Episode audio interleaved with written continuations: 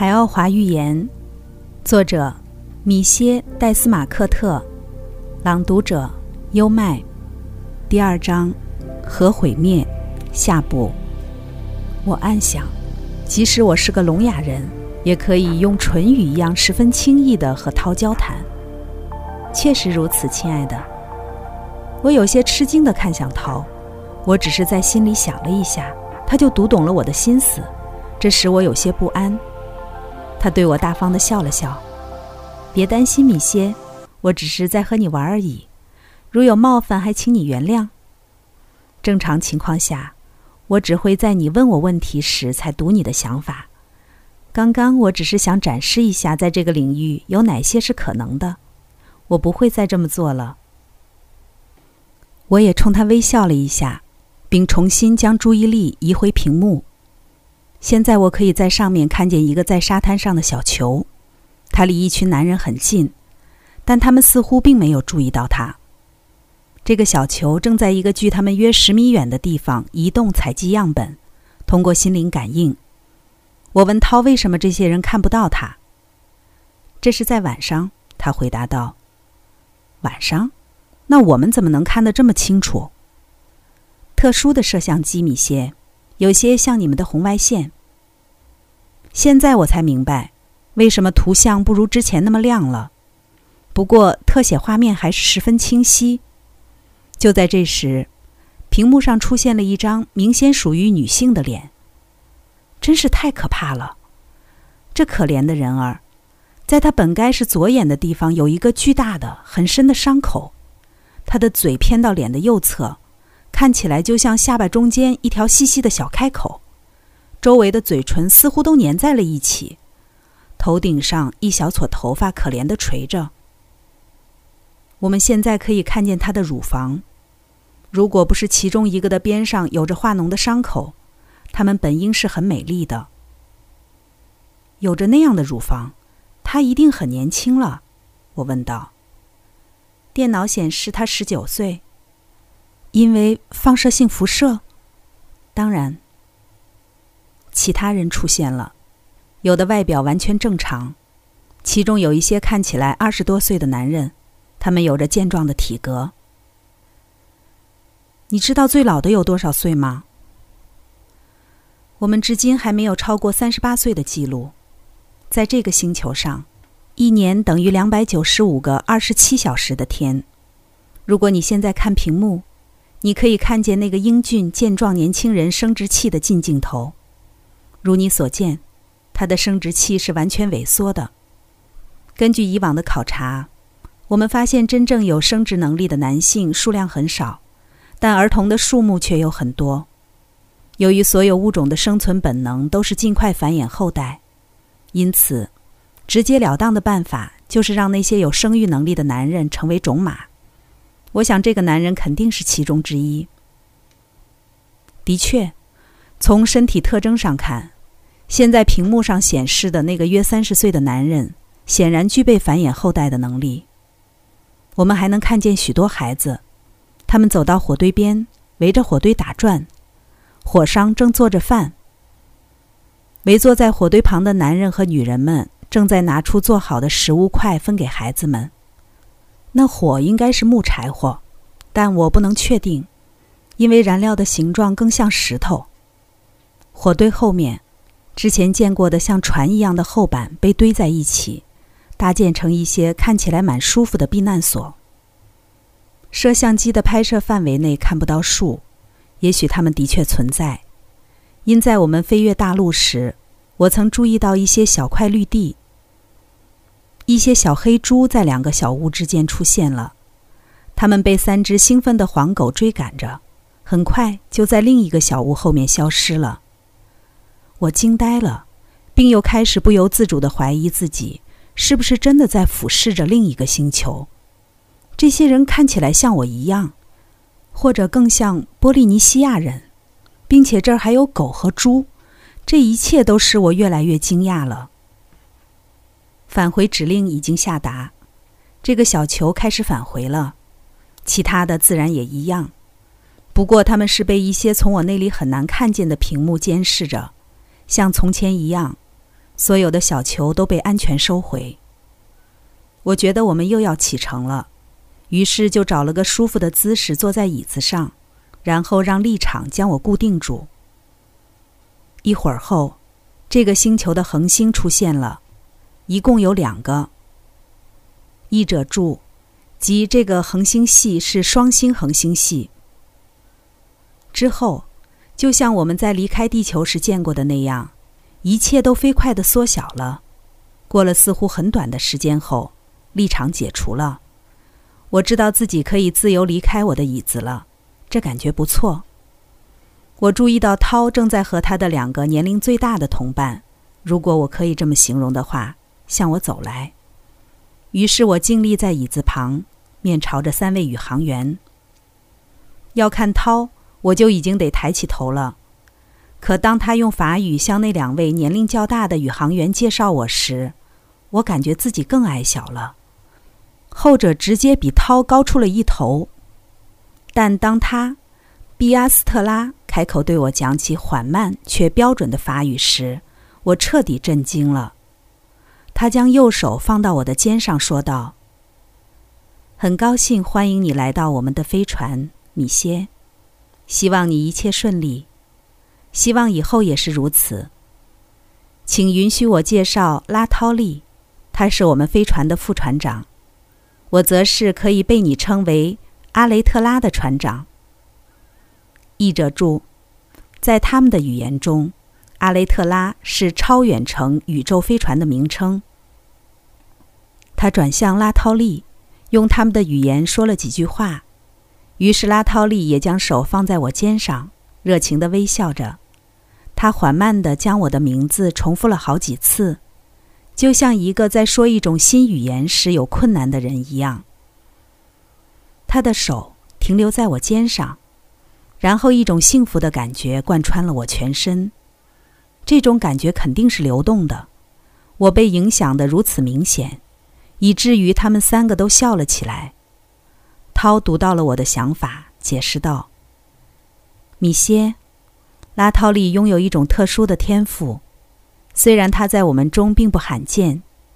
你刚才体验到的就是一种从他身上发出的一种有益身心的磁性液流。”太妙了，我赞叹道：“请代我向他致谢。”然后我对那两位宇航员说：“谢谢你们的欢迎，不过我必须得承认，自己正在经历的这一切实在是太震撼了。对于像我这样的一个地球人来说，这真是一场最难以置信的奇遇。尽管之前我一直认为其他星球上可能生活着像人一样的生物，但我现在还是很难说服自己。”让自己相信，并非身处奇妙的梦境中。我以前常和地球上的好友探讨一些诸如心灵感应、外星人以及被我们称为飞碟的东西，但那只不过是出于无知说出的空话和大话罢了。现在，我有了关于平行世界、我们存在的二元性以及其他一些我想了许久的未解之谜的存在证据。我在过去几小时里所经历的这一切是如此让人兴奋。简直要让我无法呼吸了。拉涛利赞美了我的独白，他用的是我听不懂的语言，但涛立刻就为我翻译了。拉涛利完全明白你的思想状态，米歇，我也是。比亚斯特拉补充道：“他是怎么明白我的话的？当你讲话时，他通过心灵感应潜入你的思想中。”就像你已经意识到的那样，心灵感应是不受语言限制的。他们被我的吃惊逗乐了，嘴角一直挂着微笑。比亚斯特拉说道：“米歇，我要把你介绍给其他船员了，请你跟着我好吗？”他将手搭在我肩上，领我走向最远的那个控制台。三名宇航员正在那里监控着一些仪器。我还从未靠近过那里，就是在灵体状态时，我也没有留意过那些电脑上所显示的东西。当时我瞥了一眼屏幕，整个人就彻底呆住了。我眼前见到的符号是阿拉伯数字，我知道读者会和我一样吃惊，但这是事实。屏幕上显示的一二三四等等，和我们在地球上用的是一样的。比阿斯特拉注意到了我的吃惊。这是真的，米歇。对你来说，吃惊是一个接着一个，是不是？别以为我们在拿你寻开心，因为我们完全明白你的困惑。一切都将在恰当的时候浮出水面。现在，请允许我向你介绍纳欧拉。第一位宇航员起身转向我，并将手放在我肩上，就像比阿斯特拉和拉涛利做过的那样。我想这个姿势一定和我们的握手差不多。纳欧拉用他们的语言对我说了几句话，然后也将我的名字重复三遍，就像他想将我的名字永远植入他的记忆中似的。他和涛一样高。每当我被介绍时，同样的仪式都会被重复一遍，这样我就与所有船员都正式认识了。他们长得都非常像。举例来说，他们的头发仅在长短和颜色上有所不同，颜色都在深铜到亮金之间。有些人的鼻子要比其他人的更长或更宽一些，但所有人眼睛的颜色都显得明亮而绝非暗淡，而且他们全都有着非常精致的耳朵。之后，拉涛利、比阿斯特拉和涛请我坐在一把舒适的椅子上。当我们都舒服地坐好后，比阿斯特拉就将手以一种特殊的方式在他椅子的扶手旁移动。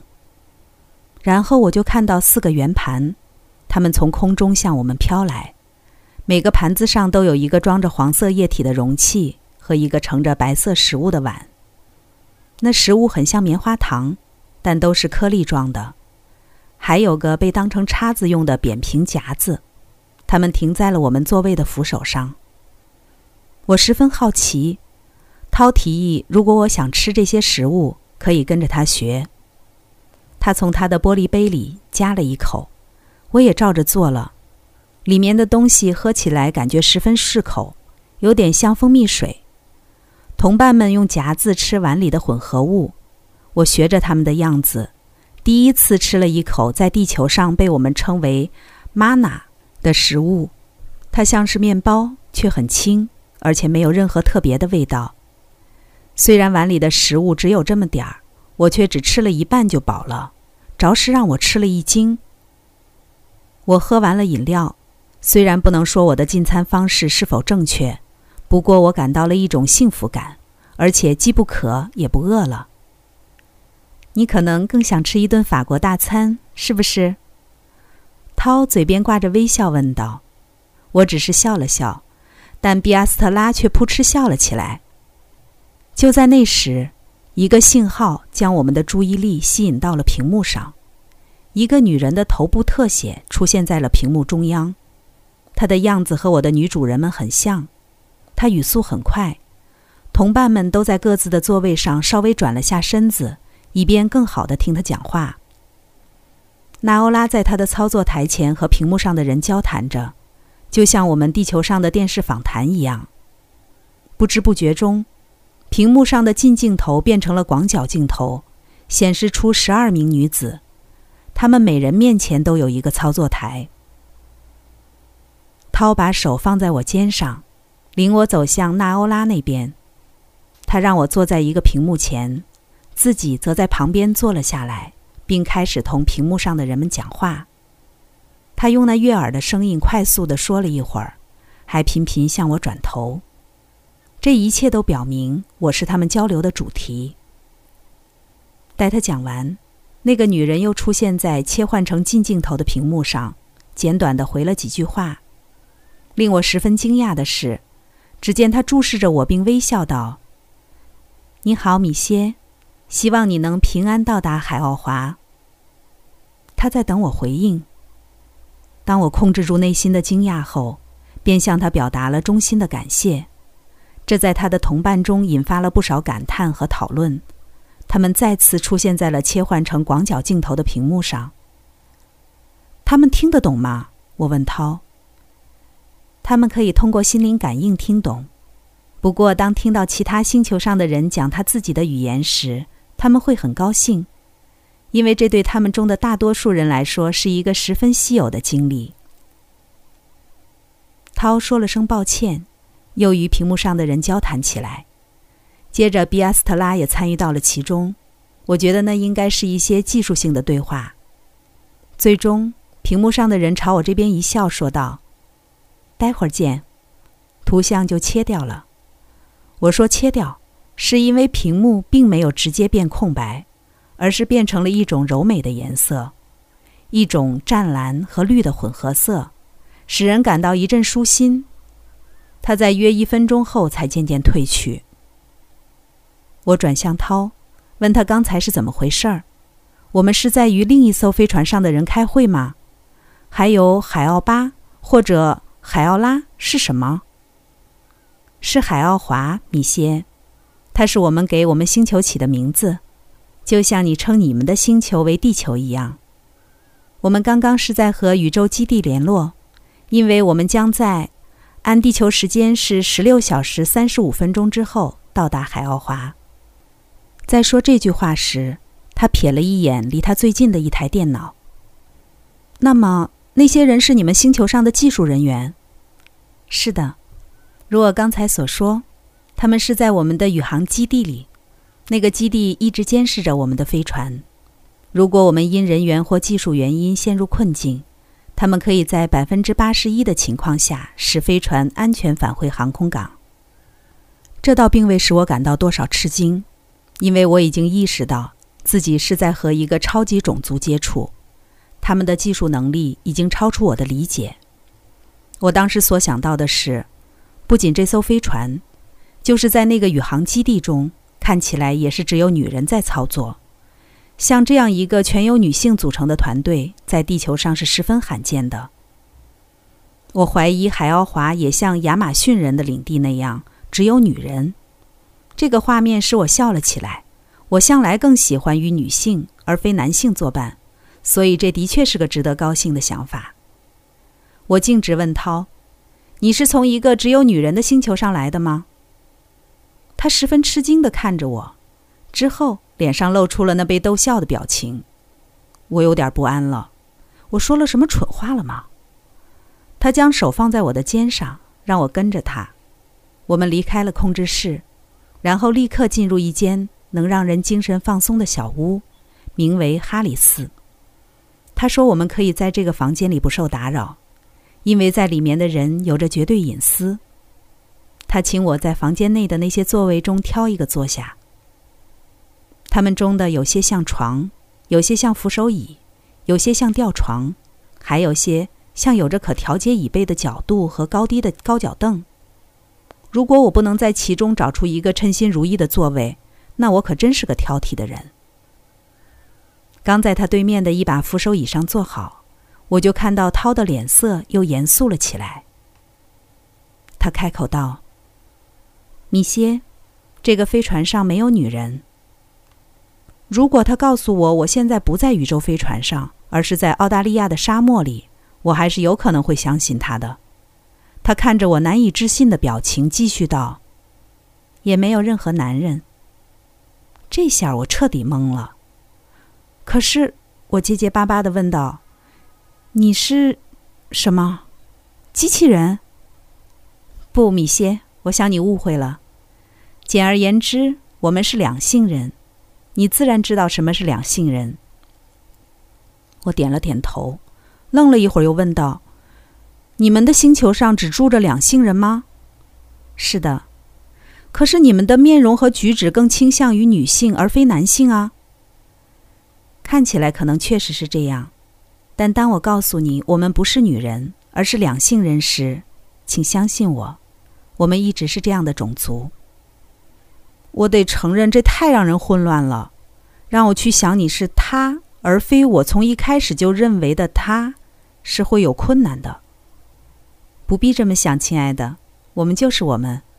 生活在一个和你们地球世界不同星球上的外星人，我能理解你喜欢把我们分成一个性别或另一个性别，因为你是在以一个地球人和法国人的身份思考问题。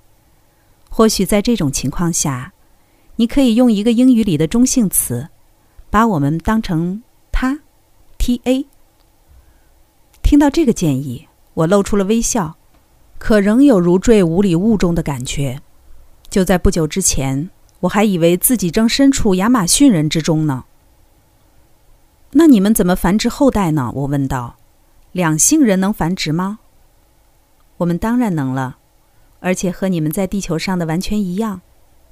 唯一不同的是，我们能完全控制生育，但这是另一回事儿了。你会在合适的时候明白的。不过现在，我们该回去找大家了。回到控制室后，我发现自己开始用一种新的眼光去看这些宇航员了。